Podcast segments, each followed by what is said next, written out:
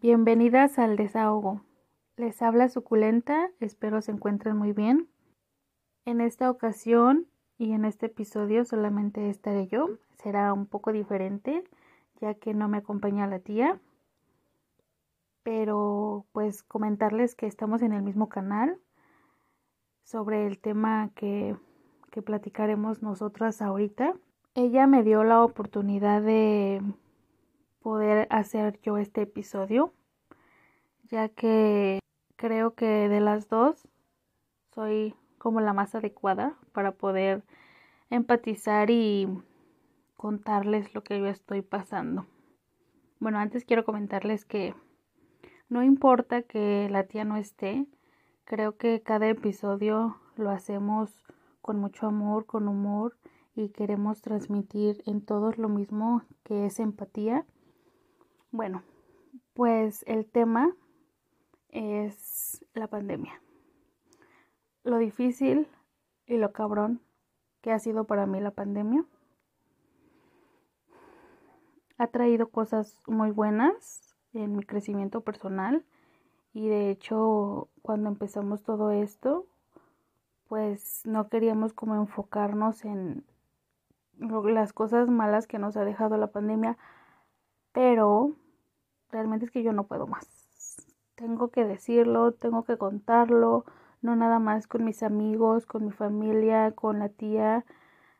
Tengo que hacerles saber lo que siento y que yo sé que muchas veces solamente lo sabemos entre nosotras, entre amigas, pero quiero que sepan que hay alguien más, aparte de su conocida, que la pasó y la está pasando y no sé cuándo me voy a recuperar de todo lo, lo feo, lo malo, lo horrible, porque realmente para mí fue muy horrible, fue algo cabroncísimo que, que pasó en mi vida y que hasta ahora, un año, no, no me puedo recuperar. Y creo que principalmente el tema es económico, porque en el tema este personal me hizo crecer, pero en el tema económico y con mi pareja fue un chingadazo súper cañón y pues eso quiero platicarles. Déjenme poner un poco en contexto mi historia. Yo no vivía en el lugar que ahora vivo. Yo vivía en otro lugar. Ya tenía ahí como tres años viviendo, que nos fuimos a, a vivir. Realmente, mientras yo estuve viviendo lejos de aquí donde vivo, ahora fue una aventura hermosa, complicada, donde igual hubo muchos sacrificios, pero esto de la pandemia nos dio para abajo completamente. Si me entienden, las que rentan y las que pasan por eso, o sea, es una situación ya complicada. Mm, mi pareja se quedó sin trabajo, hubo recortes de trabajo y es obvio que los gastos continúan. Entonces no nos quedó de otra, se podría decir, que regresarnos a donde vivimos, donde tenemos familia, donde tenemos un lugar a donde llegar y no poder y no pagar renta, donde no se paga agua. Fue algo difícil porque realmente nosotros ya estábamos haciendo vida allá nos sentíamos a gusto. Mm, pero bueno, así pasaron las cosas, tuvimos que volver. Y volvimos pues sin un trabajo seguro, simplemente nada más con un techo seguro, que creo que es algo muy valioso y que a mí para mí significa mucho que nos brindaron un techo. Llegamos sin trabajo, ni yo ni mi pareja. Y creo que todos estamos de acuerdo que si sin pandemia está cabrón encontrar un trabajo. Con pandemia está muchísimo más cabrón. Entonces, nos la vimos muy cabrona. Ahorita tenemos, tengo, tengo aquí yo ya nueve meses viviendo. Y en estos nueve meses yo no trabajo porque, pues, quien cuida de los niños, la escuela. Y pues mi pareja realmente no ha encontrado un trabajo estable. O sea, le pica aquí, le pica allá. En verdad que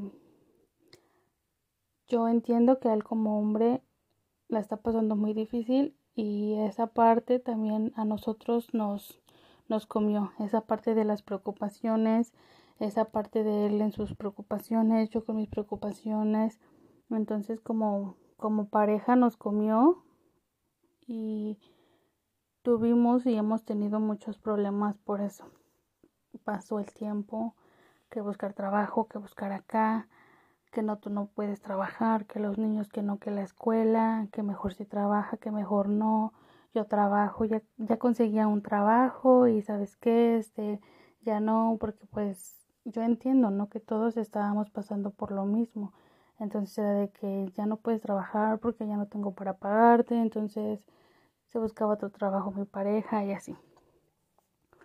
Quiero llegar a este, este punto donde las entiendo, quiero que sepan, quiero que sepas tú que me estás escuchando, que te entiendo, que entiendo lo difícil que es, que entiendo que no dormimos, que entiendo que estamos lavando, bañándonos, haciendo tarea, pensando en todo lo que tenemos. Pues, en la noche van a pedir leche, van a pedir su panecito y realmente ellos no entienden. Tratan como de entender, pero pues realmente para ellos se les olvida, es pasajero. Y hace como dos semanas, tres semanas, yo ya tenía esta pues intención de, de grabar y de platicar y de hacerles saber a más personas que las entiendo, que no son las únicas, porque yo quisiera que él me dijera, estoy igual que tú, estoy igual que tú, cuento las moneditas todos los días, digo qué voy a hacer, qué les doy de comer a mis hijos, este, que se acabó, que se acabó el azúcar, que se acabó jabón para lavar, que se acabó pasta de dientes, que se acabó papel de baño, no hay agua para tomar, o sea, todo, todas esas cositas que nos pasan y que no las hablamos a veces con nadie por pena. Quiero que sepas que yo estoy en la misma situación y quiero que sepas y quiero hacerle saber que sé que hay familias muchísimo peor que yo y que eso por una parte me hace fuerte. Por esa parte yo sigo en pie, me sostengo con ese pensamiento de suculenta. Hay mujeres, hay familias peores que tú, tienen más hijos. Mm, mm, hay días que en verdad realmente no comen, así que vas bien, estás bien. Entonces ese pensamiento a mí me ha mantenido fuerte y yo traía ese sentimiento quiero contarles que me empecé a sentir así porque, porque hace como tres semanas la solución y eh, de las cosas más cabronas que he tenido que hacer con esto de la pandemia y que no tengo dinero y así, ni yo ni mi pareja tenemos pues que ofrecerles a los niños. Y es así como de no quieres ir a visitar a tu abuelita, ve a visitar a tu abuelita, entonces mandamos a nuestros niños con su abuelita porque sabemos que pues probablemente allá les van a dar que un taco, que la merienda. Y, y platicando yo con la tía muchas veces yo le decía a ella, bueno, me conocen o ella me conoce porque soy una mamá así como de que, ay, dejas ir a tus hijos con sus abuelitas, dejas ir a tus a tus hijos con sus primos o se van a quedar a dormir o cosas así, ¿no? Les brindo mucha pues esa libertad. Y muchas veces bromeo con eso, ¿no? De que yo no siento feo que se vayan mis hijos. O sea, es un respiro para mí. Pero resulta ser que no tuve otra, no tuve otra opción más que decirles, ¿no quieres ir con tu abuelita? Y ellos, pues sí, ¿no? Y nosotros así como de, es que los niños quieren ir a visitarla. Pero pues nosotros sabíamos que era simplemente porque no teníamos que ofrecerles. Y el hecho de que se vayan uno o dos días, sabemos que ellos van a estar bien. Aunque yo y mi pareja en casa veamos qué es lo que vamos a comer o a veces irnos sin cenar, sin comer o hacer una comida al día, pero era nuestra salvación. Y muchas personas pueden juzgarte de, pues muévete, busca un trabajo, haz algo, pero no sé, creo que las personas que realmente la estamos pasando cañón solo nos pueden entender, solo nos podemos entender entre nosotros. Porque esas personas que a lo mejor sí tienen, aunque sea una, uno de los dos tiene un trabajo estable o no les fue tan mal, creo que no van a entender realmente lo que uno tiene que hacer, lo que uno pasa, las decisiones que uno toma a, a la de ya porque no tenemos, qué vamos a hacer, Siento que a veces juzgan mucho esa parte, pero quiero decirte a ti que te has sentido juzgada por cómo has tenido que llevar la pandemia. Que yo me siento igual, me siento a veces juzgada, me siento a veces como que no les gusta mi manera de sobrellevarla, pero yo estoy haciendo lo mejor que puedo. Yo sé que tú estás haciendo lo mejor que puedes para ti, para tu familia. Entonces, vamos bien. Estoy contigo, yo sé que tú estás conmigo, mujer, familia, que me escuchan, que le están pasando difícil. Estamos juntas y en el mismo canal. Entonces decidimos, ¿no? Así como de que, pues váyanse con sus abuelitas. Y porque todo se me juntó. No tenía dinero, no tenía nada de despensa. Para colmo se me acabó el gas. Dios, ¿qué quieres más de mí, no? Y me daba una frustración y un coraje y me hizo sentir tan mal que esta vez me dolió mucho dejar a mis hijos por mi razón, o sea, por la razón que yo tenía, que no tenía dinero, o sea, otras veces no lo había visto como tan triste el hecho que se fueran porque no era la circunstancia este, fea en la que se iban a ir. Era simplemente una circunstancia de van a visitar a su abuela y todos estamos bien. Pero realmente estas circunstancias han sido súper complicadas ahora. Y, y sentí muy feo, me puse a llorar, dije no puedo creer lo que me está pasando, no puedo creer que mis hijos estén yendo por eso. Pero algo tengo que aprender. Entonces, Creo que lo bueno es que hay con quien, hay quien les ofrezca algo a mis hijos, hay quien los pueda ver. Entonces, no me tengo que sentir mal, porque me, he dado cuenta y me di cuenta que realmente no soy una persona tan mala, ¿saben?